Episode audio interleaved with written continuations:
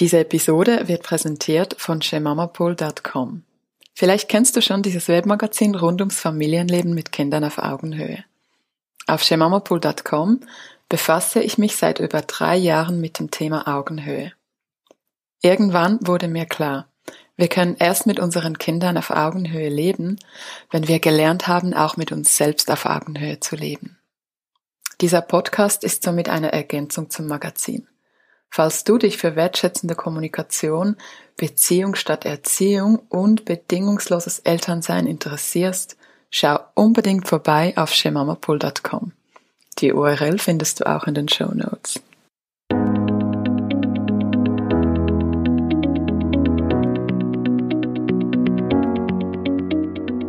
Herzlich willkommen bei Go Hog Yourself, dein Podcast rund ums Elternsein, Selbstliebe und inneren Wachstum. Ich heiße Ellen, bin zweifache Mutter, Wissenschaftlerin und Journalistin und ich möchte in diesem Podcast gemeinsam mit dir lernen, wie wir uns selbst gute Freunde werden und wie wir die Eltern, die Menschen werden, die wir eigentlich immer sein wollten. Danke, dass du heute dabei bist. Los geht's! So, wunderbar. Heute mit mir virtuell im Studio Anna-Christina Jost. Hallo Anna. Hallo Ellen. Magst du dich ähm, gleich mal kurz selbst vorstellen? Ja klar. Also ich bin die Anna, ich bin diplomierte Regelschulpädagogin und Montessori-Pädagogin und äh, Bloggerin seit, ich glaube schon seit acht Jahren bei Eltern vom Mars. Äh, nebenbei bin ich natürlich auch Ehefrau und Mutter von zwei Kindern und lebe mit meiner Familie in Wien. Und für alle, die zum ersten Mal davon hören, vielleicht ganz kurz, was ist Montessori? Ah, okay, Montessori. Äh, es ist ein bisschen schwierig für mich zu beschreiben, weil äh, erst einmal natürlich ist es ein pädagogisches Konzept. Es ist ein pädagogisches Konzept, die man auf Dr. Maria Montessori zurückführt. Äh, sie studierte Mathematik, Physik, später wurde sie Ärztin, äh, aber ihr Lebenswerk galt trotzdem der Pädagogik. Sie beobachtete Kinder und entwickelte einen völlig neuen Ansatz in Bezug auf Lernen. Mhm. Und äh, bei der, also die Montessori-Pädagogik ist äh, eine Pädagogik vom Kind aus, sagt man. Wobei die einzelne, also die, das Kind einzeln im Mittelpunkt steht, äh, das Kind mit seinen Entwicklungsbedürfnissen. Aber für mich ist Montessori viel mehr als ein pädagogisches Konzept. Das ist für mich, ähm, wie soll ich sagen, etwas, was ich tagtäglich tue, eine Haltung, wie ich die Welt sehe, äh, eine bestimmte Art, wie ich anderen Menschen begegne, friedlich, ähm, respektvoll, gewaltfrei. Mhm. Ja. Sehr schön. Und es gibt bestimmt ganz viele Gedanken in der Montessori-Pädagogik, aber jetzt vielleicht so im Kontext auch ein bisschen auf Eltern und nicht Schule. Gibt es für dich da einen Grundgedanken? Äh, ja, was mich auch motiviert hat, meinen Blog zu starten, war einfach Eltern mitzugeben, dass das, was in den Einrichtungen stattfindet, äh, das, was dort umgesetzt wird, also rein von den Materialien her, das brauchen Kinder zu Hause nicht. Aber es gibt so viel anderes in dieser Grundhaltung, was wir Eltern mitgeben können, also den Kindern. Und das hat mich motiviert, äh, meinen Blog zu schreiben und weiterzuführen und ja, und darüber schreibe ich bis heute noch. Mhm, mhm. Ich bin auch ein großer Fan deines Blogs. Das war ja ursprünglich auch ja sowas wie eine Inspiration für mich, um, um meinen Blog zu starten. Ähm, es gibt noch ein Zitat, das mir persönlich sehr gefällt. Hilf mir, es selbst zu tun. Ähm, die Selbstständigkeit, das spielt ja eine große Rolle in der Montessori-Pädagogik und der Montessori-Philosophie. Ähm, hast du da vielleicht ein Beispiel, wie diese Selbstständigkeit so im Alltag mit, äh, mit ja, zwischen Eltern und Kindern aussehen kann? Hm, also erst einmal, wenn du mir erlaubst, ein paar Gedanken zu diesem Zitat. Mhm, natürlich. Ich finde, frei zu sein, also wirklich frei zu sein, ist ein Grundbedürfnis von uns allen. Also von, von klein an. Äh, Herr über seine eigene Bewegung zu sein, aber auch äh, selbstständige Gedanken zu haben oder eigene Entscheidungen zu treffen. Und ich glaube, wenn Kinder wirklich von Anfang an diese Möglichkeit haben, sich darin zu üben, dann mhm. werden sie später tatsächlich oder auch während ihrer Kindheitszeit äh, immer mehr zu selbstbewussteren Menschen und haben immer mehr Vertrauen in die eigenen Fähigkeiten. Wie das zu Hause dann ausschaut, äh, erst einmal beginnt alles mit der vorbereiteten Umgebung, also dass die Umgebung mhm. so angepasst ist, dass die Kinder tatsächlich selbstständig sein können. Und ähm, zum Beispiel, zum Beispiel ja, kleinere Möbeln, äh, oder äh, alles auf Kinderhöhe anpassen oder, oder kleinere Materialien anschaffen, womit Kinder tatsächlich mhm. gut arbeiten können. Äh, mhm. Kleiderhaken. Es sind manchmal nur Kleinigkeiten. Ein Kleiderhaken auf, auf die Höhe von den Kindern, also von Augenhöhe mhm. von den mhm. Kindern. Ja. Mm, ja. So, dass sie nicht immer abhängig von uns Großen so sind, um ihnen zum Beispiel die Jacke zu geben. Ja, das sind so ganz kleine Dinge, die das oft auch nicht mit unbedingt großem Budget umzusetzen sind, oder? So ist es ja. Es sind wirklich mhm. nur Kleinigkeiten, aber sie bewirken wirklich was Großes. Und mhm. zweitens ist es auch die vorbereitete, also die vorbereitete Erwachsenen in der Umgebung der mhm. Kinder. Also die, die eine Haltung haben, die die Kinder einfach auch Fehler machen lassen, weil das gehört dazu.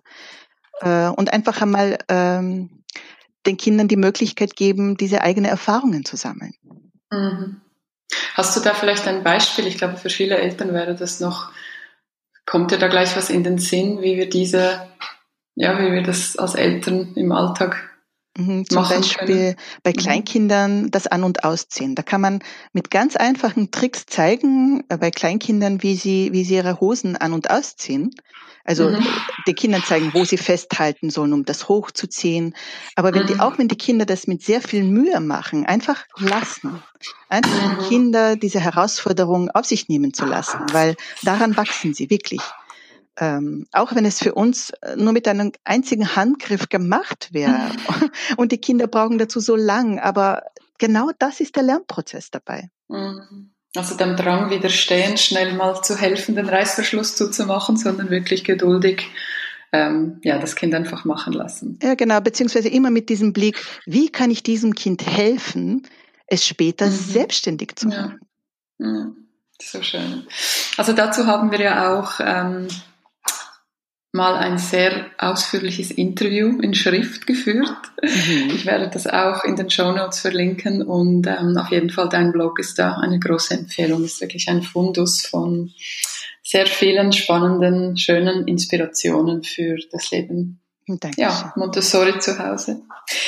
Nun zu dir. Wie geht es, wie geht es dir, euch aktuell? Wir sind ja irgendwie, glaube ich, in der vierten äh, Quarantänewoche. Wie geht es euch im Moment? Also wir sind mittlerweile schon seit fünf Wochen zu Hause eingesperrt. Äh, ich habe eine noch längere Geschichte als die meisten hier. Mhm. Ja, wie stimmt, es uns ja. geht. Ähm, also gesundheitlich gut, Gott sei Dank. Wir sind mhm. alle gesund. Mhm. Äh, zwei von uns vier sind auch noch immer putzmunter, die Kinder. Nein, also wirklich. Ähm, es ist, glaube ich, eher diese Isolation und eingesperrt sein und vor allem nie nie einmal sich zurückziehen können, zu, zu können. Also mhm. Also wirklich ununterbrochen mit den Kindern zu sein und äh, ihre Bedürfnisse wahrzunehmen, das ist dann auch eine sehr große Herausforderung. Ja. ja. Und was machst du, was machst du für dich, um, um, ja, weil das ist schon schwierig. Was machst du, um nicht in Anführungs- und Schlussstrich ähm, Zeichen, um nicht wahnsinnig zu werden? Ja, genau, weil ganz ehrlich, ich glaube, die meisten von uns kommen gerade voll an ihre Grenzen oder schmeißen mhm. das Handtuch zehnmal und mhm. wünschen, sie könnten bitte nur für eine halbe Stunde auf einer einsamen Insel sein. Mhm. Ja, ähm, was ich mache, ganz ehrlich, mir selber keine Vorwürfe machen ähm, ganz oft lesen wir und hören wir und manche von uns sagen das auch ganz oft, äh, bitte schaut nicht auf das Verhalten von den Kindern, sondern welches Bedürfnis dahinter steckt. Aber weißt du, ich bin der Meinung, das gilt genauso auch für uns selbst.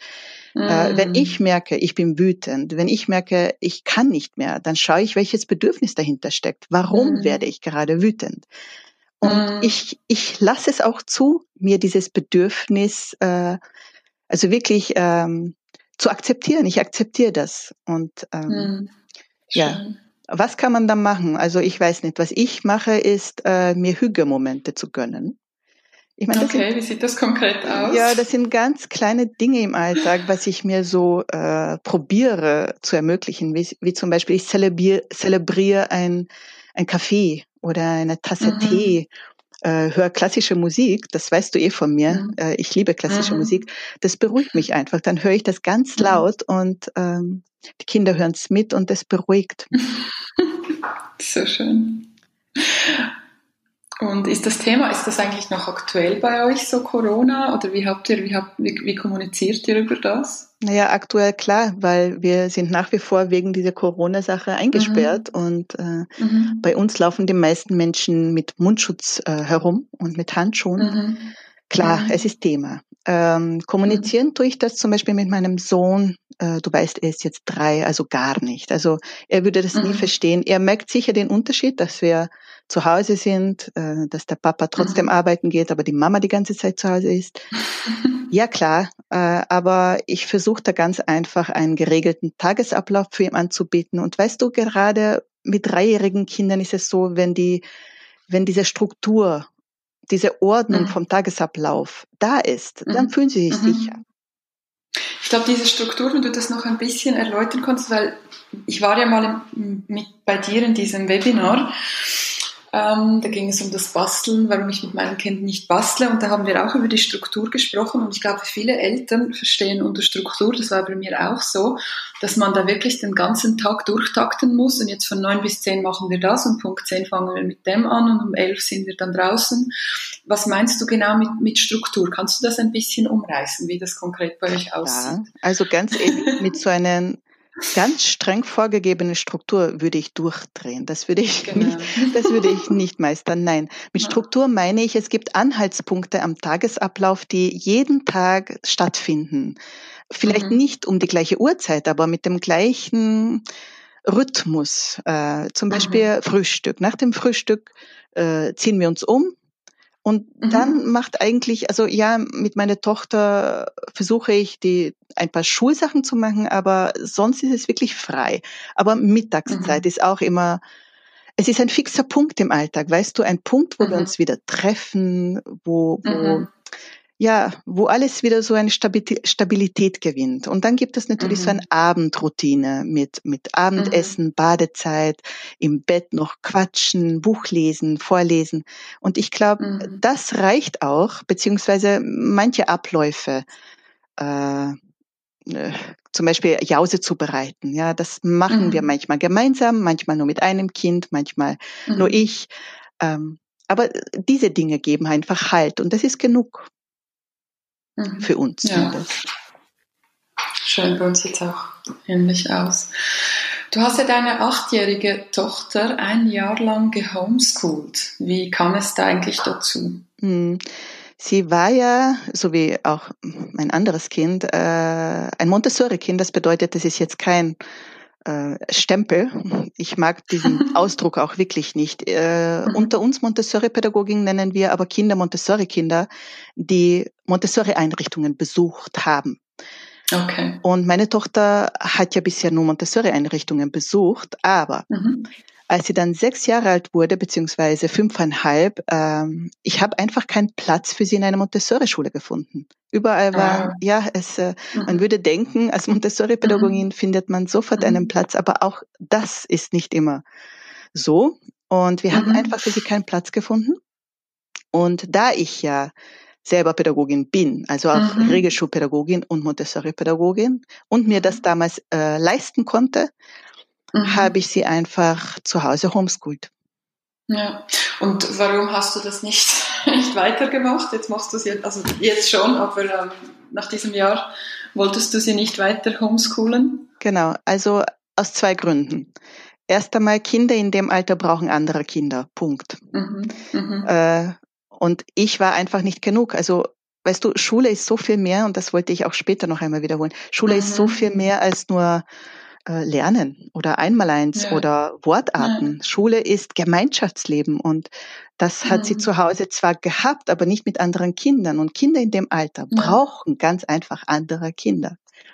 Das ist der erste Grund. Und der zweite, ich wollte auch wieder zurück in die mhm. Montessori-Schule und wollte einfach äh, nicht zu Hause unterrichten. Klar. Ja.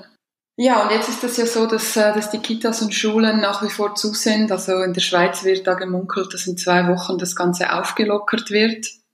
Es ist noch die Frage, wie diese Auflockerung genau aussehen wird. Und ich weiß, am Anfang war das ja schon ziemlich krass. Es wurde von uns Eltern wie so verlangt, dass wir übers Wochenende zu Lehrer mutieren. Ähm, ich weiß nicht, siehst du da Parallelen zu Homeschooling und zur aktuellen Corona-Situation von uns Eltern? Also ich bin nicht der Meinung, dass das, was wir jetzt erleben, Homeschooling genannt werden könnte. Also ich habe Homeschooling ganz anders erlebt.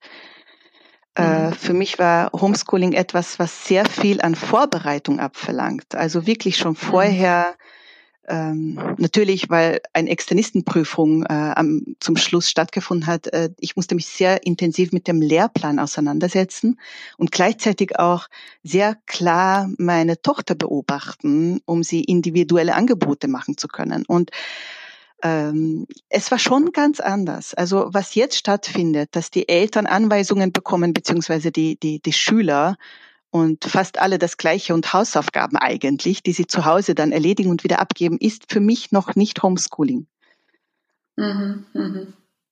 Ja. Das meiste findet ja auch ja, irgendwie mit dem Computer statt. Ich, das ist natürlich auch eine. Ja, wobei ich das jetzt gar nicht so schlimm finde. Ich finde, ich finde, das zeigt uns, ähm, es ist doch eine tolle Erfindung, ne, dieses Online. Und Mhm. Äh, es ist okay. Es, es finde, ich finde das zwar nicht persönlicher, weil Kinder brauchen schon diese Beziehung zu ihren Pädagogen. Aber mhm. es ist momentan die einzige optimale Lösung und es ist schön, dass es diese Lösung gibt. Das ist auch nicht, was ich sagen wollte, sondern ich glaube nicht, dass wir Pädagogen einfach so über Nacht ersetzen können. Keiner mhm. von uns. Mhm. Pädagogen sind mhm. wichtig. Mhm. Es ist ein Beruf. Sie haben das Know-how. Und so wie Eltern nicht über Nacht ersetzt werden können, mhm. können auch die Pädagogen das nicht. Das hast du schön gesagt. Also wir sollen in dem Fall nicht irgendwie zu Hause versuchen, die Schule nachzubilden. Was sollen wir dann? Worauf sollen die Eltern im Moment den Fokus setzen? Weil sehr viele waren, glaube ich, auch ziemlich überfordert. Ich meine, meine Tochter ist jetzt erst im Kindergarten. Wir nehmen das sehr easy mit diesem Fernunterricht. Aber ich glaube, gerade Eltern, die mehrere Kinder haben, die schon äh, ja, in der dritten und vierten Klasse sind, ich glaube, das führt auch zu hohen ja, Überforderungen. Ja. Auf was sollen wir deiner Meinung nach uns fokussieren, wenn wir jetzt nicht eins auf Lehrer machen sollen? Also zuerst einmal zu deiner allerersten Frage. Äh, mhm. Sollen wir zu Hause Schule nicht probieren nachzumachen? Weißt du, meine Antwort mhm. ist, das können wir auch gar nicht.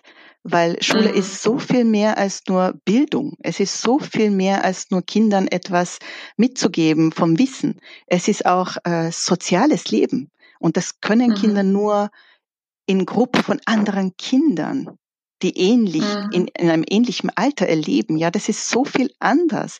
Und Schule ist mhm. eben halt nicht nur einmal eins lernen und nicht mhm. nur Rechtschreibung lernen oder geografische Karten lesen, sondern es ist einfach soziales Miteinander. Mhm. Es gibt zwar zu Hause auch, ja, aber das ist was ganz anderes. Also mhm. Familienalltag ist etwas ganz anderes. Äh, als äh, außerhalb der Familie. Das erleben wir auch äh, beim Arbeitsplatz, oder? Also ich benehme mich auch in den Schulen oder auf meinem Arbeitsplatz ganz anders mhm. als zu Hause mit, mein, mit, meinen geliebten, mit meiner geliebten Familie. Mhm. Und beides ist wichtig, aber sicher mhm. nicht ersetzbar. Das eine kann dem anderen nicht ersetzen. Mhm. Und auf was sollen die Eltern jetzt im Moment den Fokus setzen?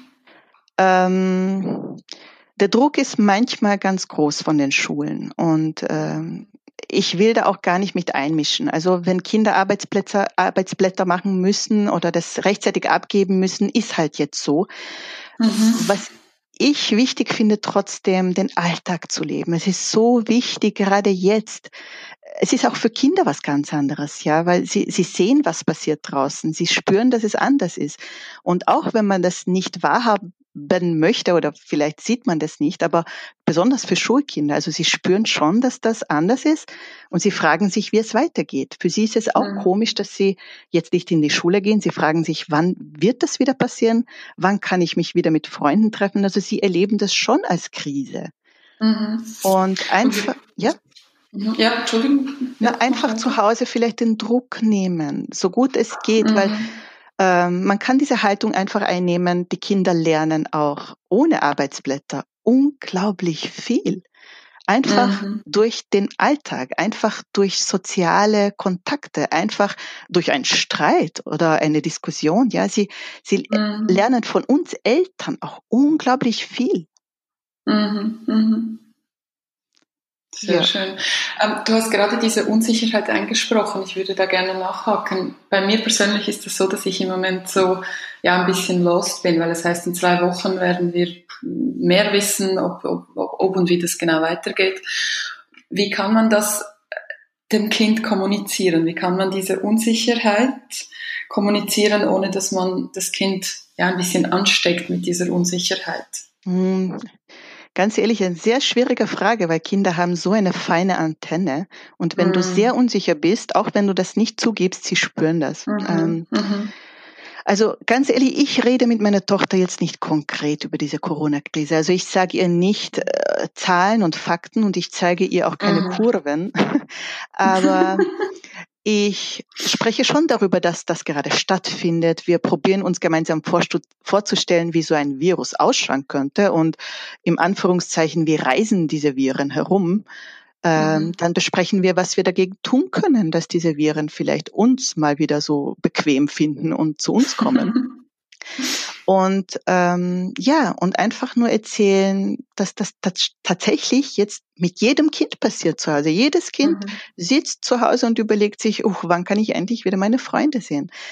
Mhm. Ähm, aber man kann auch das Positive den Kindern immer mitgeben. Schau, wie die Welt jetzt gerade versucht zusammenzuhalten, wie unser ganzes Land zusammenhält, wie alle Menschen aufeinander achten. Und mhm. äh, man kann das ne nämlich auch mit Dankbarkeit verknüpfen, auch wenn es jetzt so schwer ist oder wenn wir an diese schwarzen Zahlen denken. Aber für die Kinder das mitzugeben, wäre nicht sehr klug. Also sie brauchen wirklich diese positives Menschenbild, dieses positives Weltbild, weißt du, und einfach nur, wenn wir selber eine andere Haltung einnehmen und äh, ja, einfach nur positiver darüber nachdenken, dann können wir den mhm. Kindern auch dieses Gefühl mitgeben, glaube ich. Schön. Du hast auch mal so schön gesagt, dass wenn dich deine Tochter, ähm, ja, wenn sie dir eine Frage stellt, dass du dann versuchst, nicht äh, fertige Antworten zu liefern.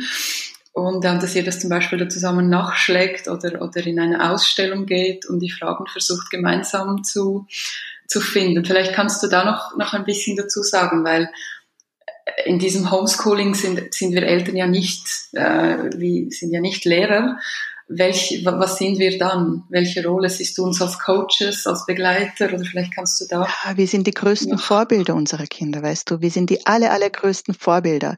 Sie sehen uns tagtäglich. Sie sehen, mhm. wie wir mit Krisen umgehen, mit Streit umgehen, mit, mit den eigenen Bedürfnissen umgehen und mhm. sie schauen das ab und genau das werden sie nachmachen, auch wenn wir das gar nicht mitbekommen, aber sie saugen alles in sich auf.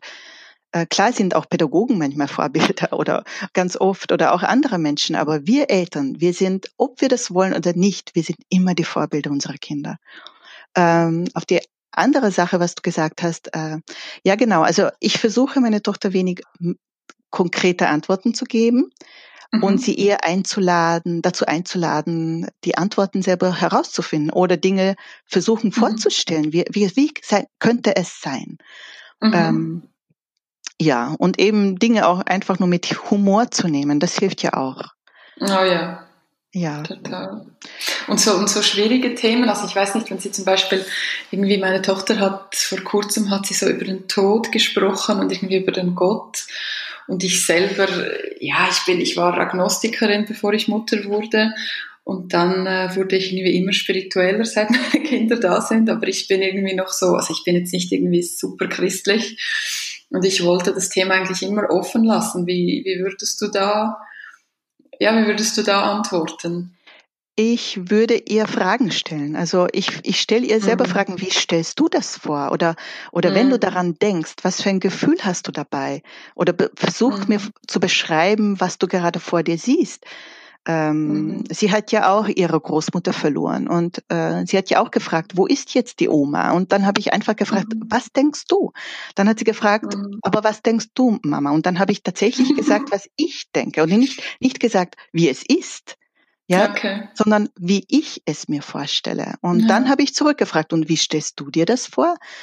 Und mhm. weißt du, das gibt dann Kindern diese, erst einmal sage nicht ich, wie die Welt aussehen soll, sondern ich sage nur, wie ich sie sehe.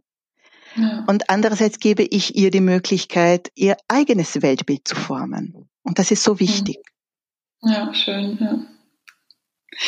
Und nochmal zurück, um zurückzukommen auf das Thema Schule. Also um was geht es in der Schule, wenn es nicht um Wissenstransfer geht, also von meinem Kopf in den anderen? Wie definierst du Schule? Oder Bildung? Bildung. Bildung ist für mich einfach wirklich mit viel Feingefühl und mit viel positive Haltung Kindern die Möglichkeit zu geben, ein, ein ganzheitliches Bild von der Welt zu bekommen. Aber das muss, naja, Schule das ist für mich schon Bildung, ja. Äh, Schule ist natürlich zusätzlich was anderes. Schule ist, wo viele Kinder dort sind und ein Gemeinschaftsleben leben. Und das ist schon anders als zu Hause. Zu Hause als Familie lebst du doch ein anderes Gemeinschaftsleben. Und Schule ist für mich eben dieses Ort, wo Kinder zusammen ähm, leben sozusagen, den Alltag mhm. gestalten, aber auch angeleitet werden von den Pädagogen, die eben ihnen immer mehr Möglichkeiten geben, die Welt zu entdecken und äh, ganzheitlich zu sehen. Mhm. Also das ist nicht äh, dieses Wissen von meinem Kopf in den anderen Pflanzen, sondern auch so den Wissensdurst zu wecken. ja, Kindern. genau, weil Wissen, Wissen zu, also so rüber zu trichtern, das geht nicht. Mhm. Lernen bedeutet schon was anderes. Lernen bedeutet eigene Erfahrungen zu sammeln. Ja, äh, das bedeutet manchmal aber auch zu scheitern und das gehört dazu. Und mhm. das kann ich nicht von meinem Kopf rübergeben. Ich kann nur, wie, wie schön das Montessori sagte, in die Richtung zeigen, aber nicht zu sagen, was es dort zu sehen gibt. Oder mhm. wie sie das anders auch formuliert hat, ein Lichtstrahl geben und dann weitergehen. Mhm, das finde ich so schön. Ja, genau. Deine Kollegin Deborah Solowski hat letzte mhm. Woche auf Facebook so schön geschrieben, dass das, was gerade passiert, ähm, wäre, wäre Bildung. Magst du auch da dazu was ergänzen? Ja, genau. Also all das, ich bin ganz bei ihr, bei Deborah, all das, was wir jetzt erleben, ist doch eine unglaubliche große äh, Möglichkeit, äh, Kindern etwas über die Welt zu zeigen. Ja, äh, was ist was ist Zusammenhalt? Was macht Menschlichkeit aus? Was macht die Gesellschaft aus? Aber genau mhm. diese Dinge sind so wichtig in dem Alter, weißt du, in dem Schulalter, wo die Kinder so empfänglich auf moralische Fragen sind. Was ist richtig? Was ist falsch? Äh, was sind Regeln? Warum sind sie wichtig? Welche Regeln machen Sinn? Müssen sich alle daran halten und warum? Äh, und genau das ist so eine Möglichkeit, Kindern zu zeigen, was es bedeutet, ein Mensch zu sein. Mhm. Mhm. Schön. Du hast ja ein Jahr lang deine Tochter zu Hause unterrichtet. Hast du vielleicht doch, auch wenn wir das, was wir jetzt machen, nicht Homeschooling ist, hast du vielleicht doch ein paar Tipps ähm, für Eltern, für ja, die in dieser Corona-Zeit nützlich sein könnten? Mhm, sehr gerne. Also was uns damals sehr geholfen hat, äh, einfach den Fokus oft darauf zu legen, den alltäglichen Leben zu leben wirklich ähm, Kindern sinnvolle Aufgaben, also meine Tochter sinnvolle Aufgaben zu geben im Haushalt. Äh, mhm. einfach das Gefühl zu geben, was es bedeutet, ein Gemeinschaftsleben zu leben, wo jeder sein Teil ausnimmt und sich jeder wichtig fühlt und jeder eine wichtige Aufgabe hat. Also da war sehr viel Fokus. Äh, was uns noch geholfen hat, ist doch einigermaßen eine Routine aus, äh, einzuführen. Das heißt, äh, gleich nach dem Frühstück einmal umziehen, äh, den Arbeitsplatz herrichten, schauen, was möchte ich heute, welche Ziele möchte ich heute erreichen oder muss ich erreichen. Ähm, äh, im Hinblick auf diese die Ziele definiert deine Tochter, Entschuldigung, diese Ziele definiert deine Tochter selber oder ähm, werden die vorgegeben? Also wie wir homeschooled haben, war das teils, teils. Ich habe ihr Tipps gegeben, einfach vielleicht äh, Dinge schmackhaft äh, gezeigt, so dass sie Lust bekommen hat, die zu machen. Ähm, aber jetzt, glaube ich, ist es oft einfach nur so bei vielen Familien, dass sie Aufgaben bekommen und die Kinder sollen das mhm. äh, zu einer bestimmten Zeit machen. Mhm. Ist so. Mhm. Es ist, es ist halt so. Ähm, mhm. Aber ich glaube, wenn man trotzdem den Kindern hilft, einen geordneten Arbeitsplatz zu finden, wo sie einfach ähm, gut arbeiten können und vielleicht sogar den Kindern hilft, äh, das so ein bisschen zu managen. Was brauchst du zu dieser Arbeit? Brauchst du ein, ein Bleistift, was gespitzt ist? Brauchst du ein Lineal? Brauchst du ein Sessel? Möchtest du lieber auf dem Boden arbeiten? Ähm, all diese Dinge mal vorher zu überlegen und dann die Kinder sozusagen motivieren, in die Arbeit zu gehen. Mhm. Ähm, es gibt Kinder, die absolut blockieren. Äh, ich habe oft von Eltern gehört, die, die einfach verzweifelt sind, weil die Kinder sagen, nein, ich bin nicht in der Schule, ich muss das nicht machen. Mhm, mhm. ich glaube, es ist auch okay, einfach dann mit den Kindern Gespräche zu führen. Du dich beschäftigt diese Zeit. Äh, äh, wie erlebst du gerade diese Isolation? Was vermisst du? Äh, was mhm. wünschst du dir? Und einfach wirklich mit den Kindern das sozusagen gemeinsam verarbeiten, weil wie gesagt, für sie ist es auch eine Krise. Und genau. was wirklich, glaube ich, hilfreich ist, sowohl für Eltern als auch für Kinder, die Dinge oft mit Humor zu nehmen und mit ganz viel Gelassenheit, weil Alltag, Alltagsleben ist so viel wichtiger als irgendein Arbeitsblatt, um ehrlich zu sein. Mhm. So schön. Hast du vielleicht noch ein Beispiel, das fand ich noch spannend, wie du, wie du ein Thema schmackhaft machst deinem. Kind? Hast du da vielleicht einen konkreten, ja, eine konkrete Story aus eurem Alltag? Etwas Konkretes. Naja, ganz ehrlich, äh, das ist vielleicht jetzt nicht äh, mit, mit dem Regelschule zu, gleichzusetzen, mhm. aber ich fand neulich das sehr interessant. Du wirst ein bisschen lachen, ich habe auch gelacht, aber trotzdem ist es interessant. Ich habe einen Artikel gefunden beim National Geographic über Klopapier. Oh ja. über Klopapier, äh, wie es dazu kam, zum Klopapier, weil natürlich ist überall Klopapier ausverkauft. Und wie es dazu kam zu diesem Klopapier, das ist, wer hat das erfunden und was war vor der Klopapierzeit? Und ich habe es durchgelesen und fand das so interessant und äh, habe das gleich einmal meiner Tochter erzählt und sie war Feuer und Flamme mehr darüber zu erfahren. Und natürlich in dieser Geschichte sind auch die Römer, spielen eine richtige, wichtige Rolle. Und dann wollte sie auch mehr über die Römer wissen. Und dann habe ich das eigentlich so schmackhaft gemacht, spannend für sie. Cool. Ja. Hast du das Gefühl, diese ganze Corona-Situation, um vielleicht so zur letzten Frage zu kommen, bietet sie uns auch, man sagt ja immer so schön, Krisen können auch Chancen sein. Bietet uns diese Corona-Krise auch Chancen? Ja, davon bin ich überzeugt, auch wenn es sehr schwierig ist und für ganz viele Familien und Menschen eine große Herausforderung momentan irgendwie bietet sie trotzdem uns eine Chance. Vielleicht, vielleicht in der Denkweise, dass wir halt Dinge anders sehen werden in Zukunft oder Dinge anders wertschätzen werden. Ich glaube schon, sehr. Äh, es zieht natürlich mit sich, dass man auch diese Änderung zulässt und dass man auch positiv darüber denken kann. Aber ich glaube, wenn man das zulässt, dann bietet es sehr wohl eine neue Chance. Doch. Hm. 33 Minuten, wir sind super in der Zeit.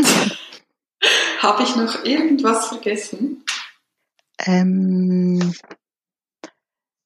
eigentlich nicht. Ich habe jetzt alle ähm, Punkte. Nein, nicht. Wunderbar. Ich danke dir von Herzen für deine Zeit, liebe Anna, und ich wünsche dir und deiner Familie das aller, allerbeste. Danke, liebe Ellen, das wünsche ich euch auch und dass ihr einen guten Start habt dann nach den Ferien. Und natürlich schöne Osterferien wünsche ich dir. Ja, gleichfalls. Vielen herzlichen Dank, Anna. Bis bald. Tschüss.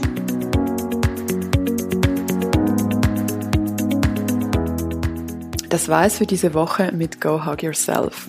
Falls dir die heutige Episode gefallen hat, hilf uns zu wachsen und teile diese Episode mit anderen Eltern, die du kennst, mit deinen Nachbarn oder Verwandten. Hierfür kannst du den Podcast einfach über WhatsApp, Facebook oder Instagram sharen. Außerdem würde ich mich sehr über deinen Input freuen. Falls du eine Rückmeldung, eine Frage oder eine konkrete Sorge hast, kannst du mir dieses sehr gerne als Themenvorschlag schicken. Du erreichst mich auf Instagram unter Shemamapool oder per E-Mail unter ellen.shemamapool.com. Verlinkung dazu findest du in den Show Notes. Und nun wünsche ich dir eine wunderbare Restwoche. Wir hören uns nächsten Dienstag wieder und bis dahin, go hug yourself.